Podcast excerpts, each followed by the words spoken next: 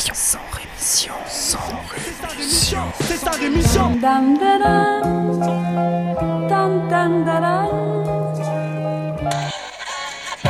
De mon sang rémission. Des médias en masse, leur discours fout des audits. Tu parles du bruit et des odeurs, les plus polis parlent d'exotisme.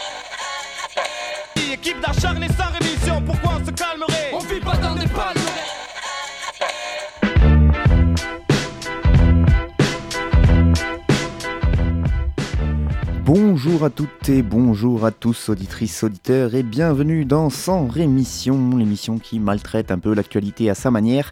Et donc 22e émission pour cette saison 2017-2018, et donc, euh, je vais arrêter de dire donc, toujours l'objectif de vous proposer un autre son de cloche, ou en tout cas d'entendre ce son de cloche un peu différemment. Par exemple, aujourd'hui on ira du côté du Soudan, du Mexique et du Laos, et en France on parlera de barrages hydrauliques, de sécurité privée et d'une petite victoire, mais une victoire quand même du côté de la lutte contre Europa City.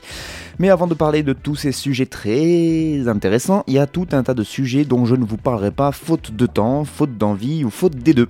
Donc aujourd'hui, pas un mot sur Mayotte par exemple, cette petite île colonisée par la France et donc considérée, euh, comme le départ... considérée à juste titre comme le département français le plus pauvre. Depuis près d'un mois, l'île connaît des blocages pour protester contre l'insécurité. Les habitants réclament un retour à l'ordre et des moyens de la part de l'État pour l'ensemble des services publics de l'île.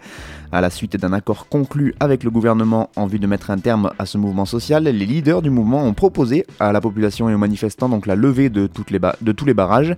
En effet, Fatiou Ibrahim, le porte-parole de ce mouvement social, a annoncé que la ministre des Outre-mer s'était engagée à remettre plus d'État sur le territoire.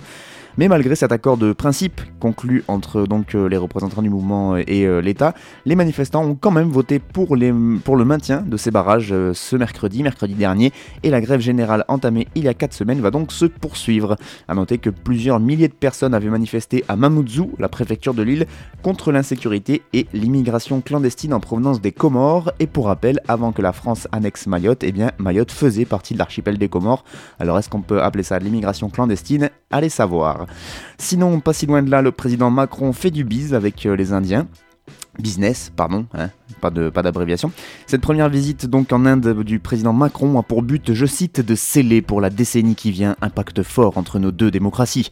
Ça c'est pour les jolis mots pour la presse. Pour la réalité, c'est évidemment la signature de 20 contrats d'une valeur totale de 13 milliards d'euros, dont un seul vaut 12 milliards d'euros. C'est pour le groupe Safran, bling bling bling bling bling, pour la vente et la maintenance de moteurs d'avion. Sachez que la France en a profité également pour communiquer son espoir de conclure avant la fin de l'année la vente de 6 réacteurs nucléaires de type EPR à l'Inde, un dossier en négociation depuis près d'une décennie. En plus, comme on voit comment ça marche bien du côté de Flamanville, ils doivent être vraiment impatients d'avoir l'EPR sur leur territoire. Enfin, une petite ville du sud de l'Inde va aussi confier à Suez la distribution de son eau potable et la modernisation de son réseau. Répétez après moi, colonisa... Non. Et pendant ce temps, sur le territoire français, du côté de Calais, la distribution de repas par l'État ne connaît pas un grand succès malgré la faim qui tiraille euh, les euh, migrants. Et pour cause, euh, pendant, que l'État tend une main avec de la nourriture, et bien avec l'autre, il en profite pour détruire la plupart des petits camps de tentes formés par les migrants, ce qui aide pas forcément les migrants à faire confiance à l'État. De plus, le lieu où sont distribués ces repas est complètement cerné par les keufs et les barbelés, ce qui n'aide pas vraiment à manger en toute sérénité. Pas un mot non plus dans ce sans rémission sur l'ancien ministre et député Thierry Mariani qui salue le travail de Laurent Vauquier à la tête des Républicains. Bon, jusque-là, c'est du cirage de pompe classique, mais lui, il dit qu'il aimerait aller plus loin et voir sa famille politique entamer des discussions avec le FN de Marine. Hashtag la droite sur sur décomplexée là. Euh, enfin, pas un mot en France sur le budget de certaines infrastructures des JO 2024 qui auront lieu à Paris, je vous le rappelle, dans un budget donc qui commence déjà à péter les scores, c'est pas mal. Les fonctionnaires de l'inspection générale des finances, de l'inspection générale de la jeunesse et des sports, ainsi que du conseil général de l'environnement qui ont travaillé sur ce dossier, mettent en garde contre d'importants surcoûts et des risques de non-réalisation dans les délais si rien n'est fait rapidement. Parmi les surcoûts envisagés, euh, on a notamment le centre nautique qui doit sortir de terre du côté de Saint-Denis, qui est évalué à 130 millions d'euros et qui pourrait déjà voir son budget être au minimum multiplié par deux. Pas mal. Mais bon, l'argent, hein, on décide où on le met. Dans le monde, pas un mot sur Israël où après 10, jours de division, les partis de la coalition au pouvoir dans ce pays, dans l'État hébreu, donc sont parvenus à un accord sur la question très sensible du service militaire des ultra-orthodoxes, une loi qui maintient une exemption de service militaire pour la grande majorité des étudiants des écoles talmudiques a donc été votée en première lecture par les députés israéliens. Pas un mot sur la Suède non plus, où on a appris que les migrants préfèrent plutôt se suicider euh, plutôt que d'être expulsés. 12 mineurs et jeunes non accompagnés âgés de 10 à 21 ans ont en effet mis fin à leur jour en 2017 en Suède. Le risque de suicide est 9 fois, 9 fois plus élevé chez les réfugiés que chez les jeunes du même âge nés dans le pays. C'est ce que révèle un rapport de l'Institut médical suédois Karolinska qui est paru le 19 février dernier. Je ne vous parlerai pas non plus de l'Espagne qui a connu une grève sans précédent et pas n'importe quelle grève puisqu'il s'agissait d'une grève des femmes. La mobilisation avait démarré euh, le mercredi à minuit par des concerts de casseroles dans le centre de Madrid, mais la principale manifestation a eu lieu le jeudi 8 mars euh, au soir à l'occasion évidemment de la Journée internationale des droits des femmes. Euh, les deux principaux syndicats espagnols UGT et CCOO ont appelé à un arrêt de travail de deux heures qui a été observé selon leurs estimations par 5,3 millions de personnes à travers le pays. Dix autres syndicats avaient appelé à une grève, eux, toute la journée. Et pendant ce temps, en Guinée, euh, plusieurs milliers de femmes euh, ont défilé euh, toutes vêtues de blanc. elles se font appeler les Amazones et donc elles ont défilé le mercredi 7 mars dernier dans les rues de Conakry, la capitale de la Guinée, pour dénoncer les violences policières meurtrières lors de manifestations politiques sous la présidence dans ce pays. Donc des, des, violences policières meurtrières qui ont explosé depuis la prise de la présidence d'Alpha Condé. En effet, depuis son arrivée au pouvoir en 2010, l'opposition dénombre 90 personnes tuées par les forces de l'ordre lors de diverses manifestations. Enfin, pas un mot sur les Philippines, où le président Duterte est toujours aussi sympathique. Il a annoncé que son pays allait se retirer du traité fondateur de la Cour pénale internationale avec effet immédiat. Je déclare que les Philippines révoquent leur ratification du statut de Rome, a déclaré le président philippin dans un communiqué. La Cour pénale internationale qui avait entamé un examen euh, des crimes commis pendant la sanglante guerre contre la drogue déclenchée par le gouvernement philippin et dont euh, le président se fait la tête d'affiche avec pas mal de déclarations assez euh, dégueulasses assez régulièrement. Et donc ça c'était au mois de février dernier. Du coup, réaction du président, il quitte la CPI.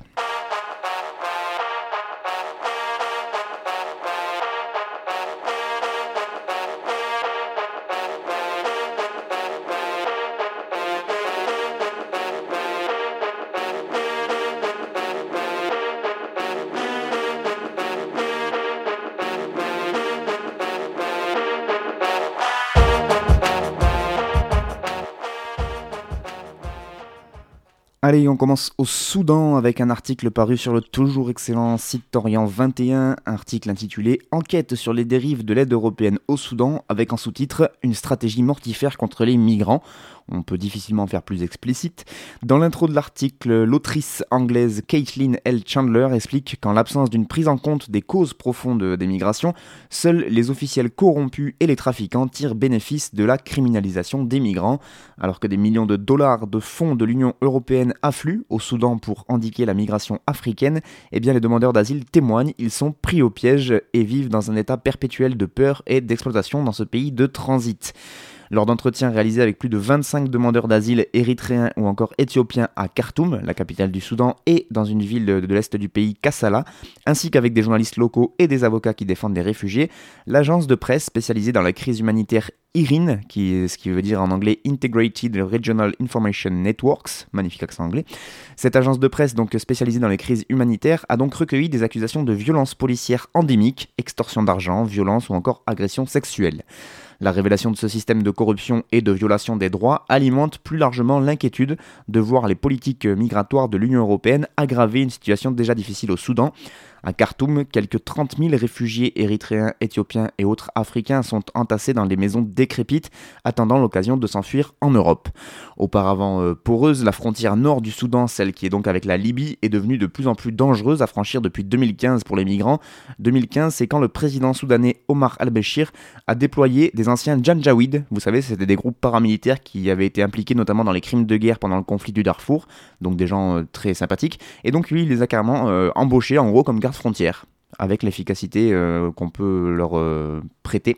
Cette milice a été rebaptisée Rapid Support Forces, RSF, et elle est désormais intégrée euh, directement à l'armée soudanaise Et du coup, en janvier 2017, elle a arrêté euh, les demandeurs d'asile et elle les livre à la police, qui elle les incarcère, les condamne à payer une amende et les expulse pour entrée illégale.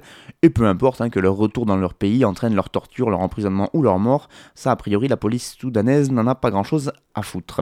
Au cours des deux dernières années, euh, l'Union européenne a pourtant alloué au Soudan plus de 200 millions de dollars dans le cadre d'une stratégie euh, d'externalisation du contrôle des flux migratoires vers des pays tiers.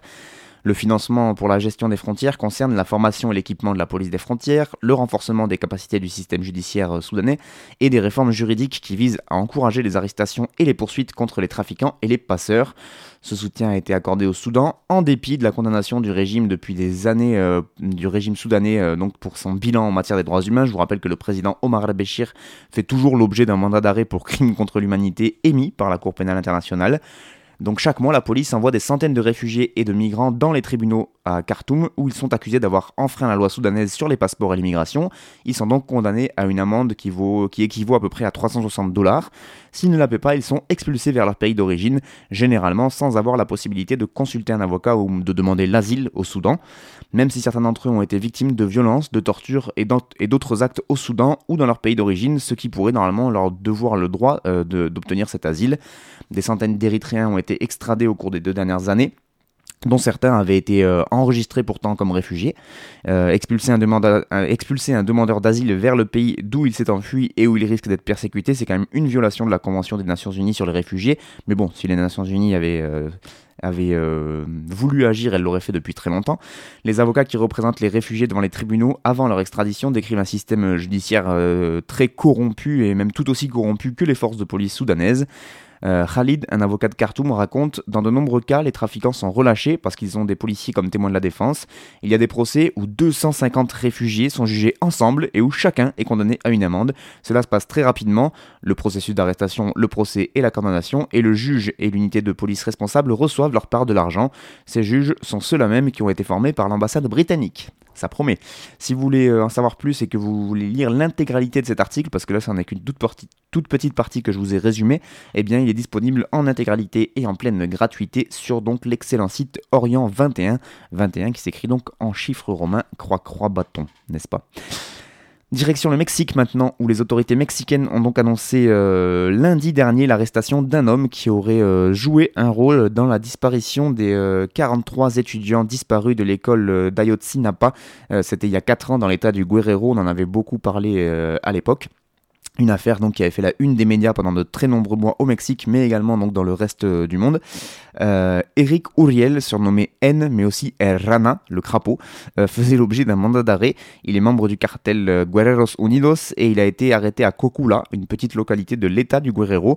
Il serait l'un des derniers à avoir eu contact avec les 43 étudiants disparus entre le 26 et le 27 septembre 2014 du côté de Iguala. Euh, et selon les autorités judiciaires mexicaines, il aurait joué un rôle décisif donc dans leur disparition. Euh, Eric Uriel était l'une des cinq personnes recherchées par la police mexicaine qui offrait même 80 000 dollars à tous ceux qui pouvaient permettre son arrestation. Sa détention va peut-être faire enfin avancer l'enquête car depuis plus de 4 ans et donc la disparition de ces 43 étudiants qui allaient manifester euh, à Mexico alors qu'ils ont été enlevés, eh bien de nombreuses versions circulent dans le pays sur leur disparition. Selon les autorités, ce sont des policiers locaux qui auraient attaqué ces étudiants, euh, donc qui, avaient récupéré ces 5 autobus pour aller manifester. Ils les auraient ensuite livrés ces jeunes au cartel euh, pensant qu'ils faisaient partie d'une bande rivale. Une version qui est pourtant contestée par de nombreuses organisations, dont la Commission interaméricaine des droits de l'homme qui a publié un rapport en 2015 sur cette affaire. Sachez que Eric Uriel a été transféré dans une prison fédérale et qui devrait être présenté à un juge dans les prochains jours. Enfin, direction le Laos, petit pays d'Asie du Sud-Est, déjà bien pauvre et de plus en plus menacé par la construction d'énormes barrages chinois euh, sur le fleuve Mekong. Avec plus de 4800 km de long, le Mekong abrite la biodiversité aquatique la plus importante du monde après le fleuve Amazon, avec notamment 1300 espèces de poissons, et il est surtout vital pour la survie de 60 millions de personnes qui vivent directement euh, de ce fleuve euh, en Asie du Sud-Est. Pourtant, évidemment, c'est plus au nord que tout se joue, comme dans la plupart des cas dans ce genre de fleuve. Les dirigeants chinois détiennent entre leurs mains l'avenir de Mekong. Pékin a déjà construit 6 barrages sur le cours supérieur de ce fleuve et investi dans plus de la moitié des 11 barrages prévus plus au sud, d'après l'ONG de défense de l'environnement International Rivers. Ils estiment que ces barrages représentent une grave menace pour l'habitat des poissons et perturbent les migrations et l'écoulement des principaux nutriments et sédiments, sans parler évidemment du déplacement de dizaines de milliers de personnes qui seront victimes de, l'inondation des, des terres en amont du barrage. Les habitants des pays les plus au sud dénoncent donc une baisse des stocks de poissons à cause des barrages. Évidemment, en contrôlant le débit en amont, la Chine possède un moyen de pression incroyable sur ces petits pays. Ainsi, en 2016, Pékin a permis au Vietnam d'atténuer euh, les effets d'une grave sécheresse dans ce pays juste en lui ouvrant un petit peu les vannes. Donc forcément, ça, fait, euh, ça vous laisse penser le moyen de pression que c'est. Jusqu'ici, les entreprises chinoises ont investi des milliards de dollars dans de nombreux barrages mais n'ont réalisé aucune évaluation environnementale et sociétale complète. Les appels à la protection du fleuve sont jusqu'ici restés lettres mortes en Asie du Sud-Est où les gouvernements sont impatients de répondre aux besoins énergétiques et surtout ne, veulent et ne peuvent pas résister à la Chine ou renoncer à d'énormes juteux contrats.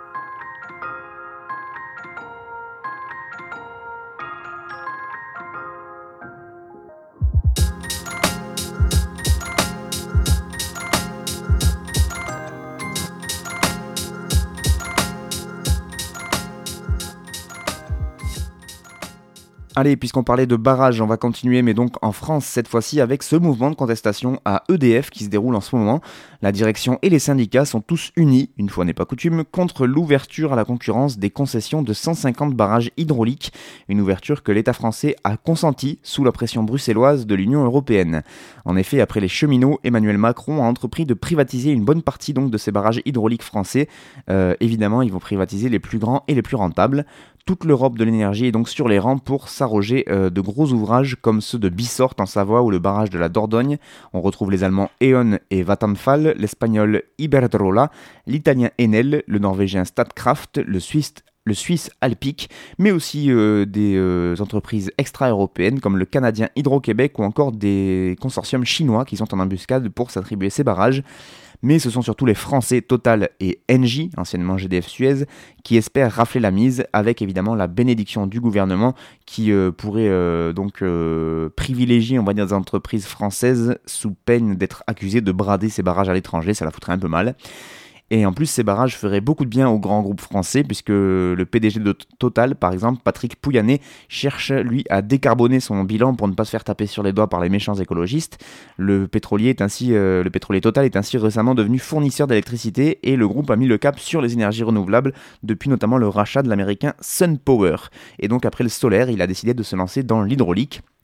De son côté, Engie euh, est aujourd'hui opérateur euh, alternatif avec une centaine de barrages qui, qui, sont déjà détenus par ses filiales, notamment la Compagnie nationale du Rhône ou encore la Société hydroélectrique du Midi, et il espère bien devenir un acteur clé dans ce domaine en s'offrant donc une partie de ses ouvrages EDF qui vont être vendus par l'État. Ceci est inacceptable aux yeux des syndicats de EDF, donc qui mobilisent leurs troupes pour faire barrage à la privatisation des barrages, parce qu'ils font des jeux de mots aussi à l'appel de l'intersyndicale CGT, CFDT, CGC, FO, et ouais, ils sont tous d'accord pour une fois aussi, les euh, hydrauliciens vont donc multiplier les arrêts de travail et déployer leur banderole sur quelques-uns des 433 barrages d'EDF.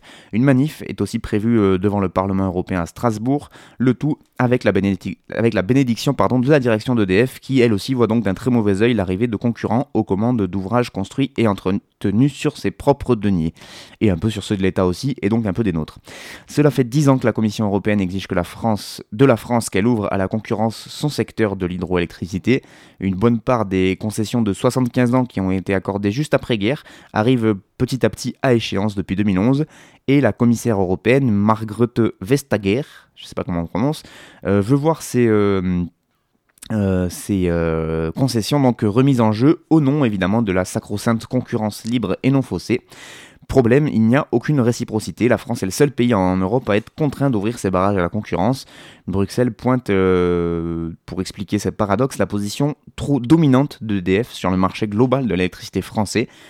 Comme il était impossible à la Commission d'exiger l'ouverture à la concurrence des centrales nucléaires françaises, puisque ces dernières relèvent des activités d'importance vitale du pays, eh bien l'Europe s'est penchée sur l'hydraulique, qui est la deuxième source de production électrique en France, et donc elle a été ciblée par les services de la commissaire européenne Margrethe Vestager.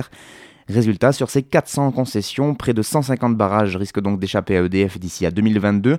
Au total, c'est quand même 4,3 gigawatts d'hydraulique, euh, ce qui est quand même l'équivalent de 3 réacteurs EPR qui vont être mis aux enchères. L'État ne pourra lui compter que sur des recettes limitées sur cette vente. On attend une redevance d'à peu près 520 millions d'euros par an de la part des nouveaux euh, actionnaires selon la Cour des comptes. Alors pourquoi céder aux exigences de Bruxelles et pourquoi pas résister, puisque ça fait 10 ans que ça durait, de toute façon ils auraient pu continuer un peu Eh bien la France euh, aurait pu classer son hydroélectricité comme service d'intérêt général, par exemple, pour échapper à la concurrence, c'est ce que déclare Alexandre Gria, qui fait partie de la CFE Énergie. Oui, mais voilà, selon lui, Emmanuel Macron aurait quand même voulu jouer euh, le rôle du bon élève libéral de la classe devant la Commission européenne, euh, en cédant sur ce côté barrage, mais surtout en échange, il voudrait euh, un deal sur les aides publiques aux agriculteurs français, et donc c'est ce que soupçonnent les syndicats donc des hydrauliciens d'avoir un peu sacrifié l'hydraulique français et pour pouvoir avantager l'agriculture, et avoir de nouvelles aides de la part de l'Europe. Contactés par le journal Libération, ni Matignon ni le ministère de l'économie n'ont désiré répondre à leurs questions. Et en plus, il y a beaucoup de questions qui restent en suspens, notamment la question de la sécurité et de la sûreté quand même pour les barrages. Hein. Ça, inquiète euh, beaucoup les territoires puisque ce sont des millions de mètres cubes euh, bon marché qui sont euh, fournis à la collectivité pour l'eau potable, l'irrigation, les canons à neige, et un opérateur privé cherchera forcément à faire un maximum d'argent sur l'eau. C'est euh, ce dont s'alarme la CGT, et évidemment, ça coule de source, si j'ose dire. On continue avec un article intitulé Pourquoi l'État français a-t-il armé les agents privés de sécurité? Effectivement, on peut quand même se poser euh, la question euh, sur cet événement qui est passé trop inaperçu et qui est trop important pour qu'on ne se pose pas la question justement. Depuis fin décembre 2017, en effet, les agents de sécurité privés bénéficient, sous certaines conditions, du droit au port d'armes défensives et offensives. La présence de vigiles munis d'armes à feu et d'agents de protection rapprochés pourrait donc se multiplier sur certains sites et lors de périodes jugées sensibles. En réalité, la disposition existait déjà, mais sous forme d'exception euh, la SNCF ou encore Areva disposaient déjà de leur propre garde privée et armée pour sécuriser les gares ou encore les sites nucléaires. Il y a aussi les sociétés de transport de fonds ou encore le port de Marseille qui a recours à ses agents depuis plusieurs mois pour lutter contre les braquages. Autre régime d'exception, celui dont bénéficie la rédaction de Charlie Hebdo depuis l'attentat du 7 janvier 2015. L'hebdomadaire avait alors obtenu plusieurs autorisations de port d'armes pour de la protection rapprochée de la part de gens de la sécurité privée. C'est la préfecture de police de Paris qui a traité ce dossier durant plusieurs mois avec euh, un cadre légal moins précis qu'aujourd'hui. Désormais, en effet, avec ces nouvelles dispositions, cela devrait être plus rapide et donc plus facile d'obtenir l'autorisation d'armement. En revanche, l'habilitation et le contrôle des détenteurs d'armes à feu, eux, restent soumis à des conditions qualifiées de drastiques par le ministère de l'Intérieur. Laissez-moi rire. Les agents de protection rapprochés donc peuvent être désormais, armés s'ils assurent la protection d'une personne exposée à des risques exceptionnels, précise le décret. Pour les agents de sécurité privés ou vigiles, leur activité doit les exposer à un risque exceptionnel d'atteinte à leur vie, s'ils veulent être euh, armés, des circonstances définies par le préfet. Donc ça reste tout assez flou quand même, tout ce, tout ce cadre. Si ce n'est pas le cas, et sous certaines conditions, ils peuvent quand même utiliser des armes non létales, des matraques, des aérosols incapacitants, des lacrymos, etc. Le décret conditionne également l'armement des agents de la sécurité privée à un important volet formation, nous voilà pleinement rassurés. Pour les vigiles en tenue, le modèle appliqué sera proche de celui des convoyeurs de fonds. Ils peuvent être équipés lors de grands événements sportifs ou culturels et ils doivent être supervisés par un officier de police judiciaire présent dans la zone de sécurité prédéterminée. Pour la protection rapprochée de personnalités, il existe actuellement une quarantaine d'habilitations. Ces, agents privés en civil, souvent d'anciens des forces spéciales, de la police, de la gendarmerie ou encore de l'armée, sont payés par des entreprises qui, donc ont les moyens de les former. Dans les mois qui viennent, plus de 2000 agents privés pourraient ainsi obtenir un port d'armes en France donc pour ces euh, nouvelles missions. En février 2017, lors de débats sur euh, la loi de sécurité publique, la, Commission nationale consultative des droits de l'homme s'était émue de l'armement de ces agents privés, dont, je cite, les modalités de sélection, de formation et d'encadrement sont très éloignées de celles qui prévalent pour les agents des forces de l'ordre. Et quand on voit que déjà les forces de l'ordre, c'est pas gagné, on se dit que les agents privés, ça va être quelque chose. On finit avec un début de bonne nouvelle avec le méga projet Europa City qui a désormais un peu de plomb dans l'aile. Saisi par plusieurs associations de défense de l'environnement, la justice vient d'annuler la création de la zone d'aménagement qui devait accueillir ce projet estimé à 3 milliards d'euros.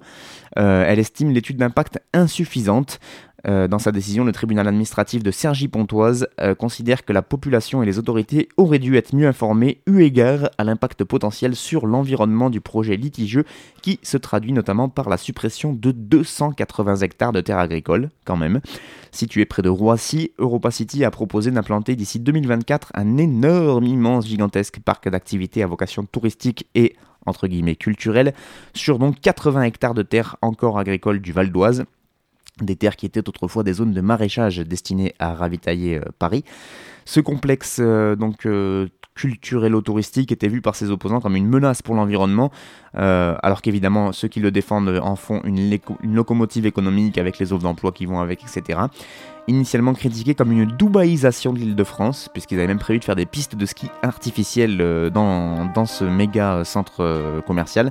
Euh, le projet est aussi critiqué en raison évidemment du bétonnage prévu de bétonnage de terres agricoles, alors même que ces terres font partie des terres les plus fertiles de l'Europe.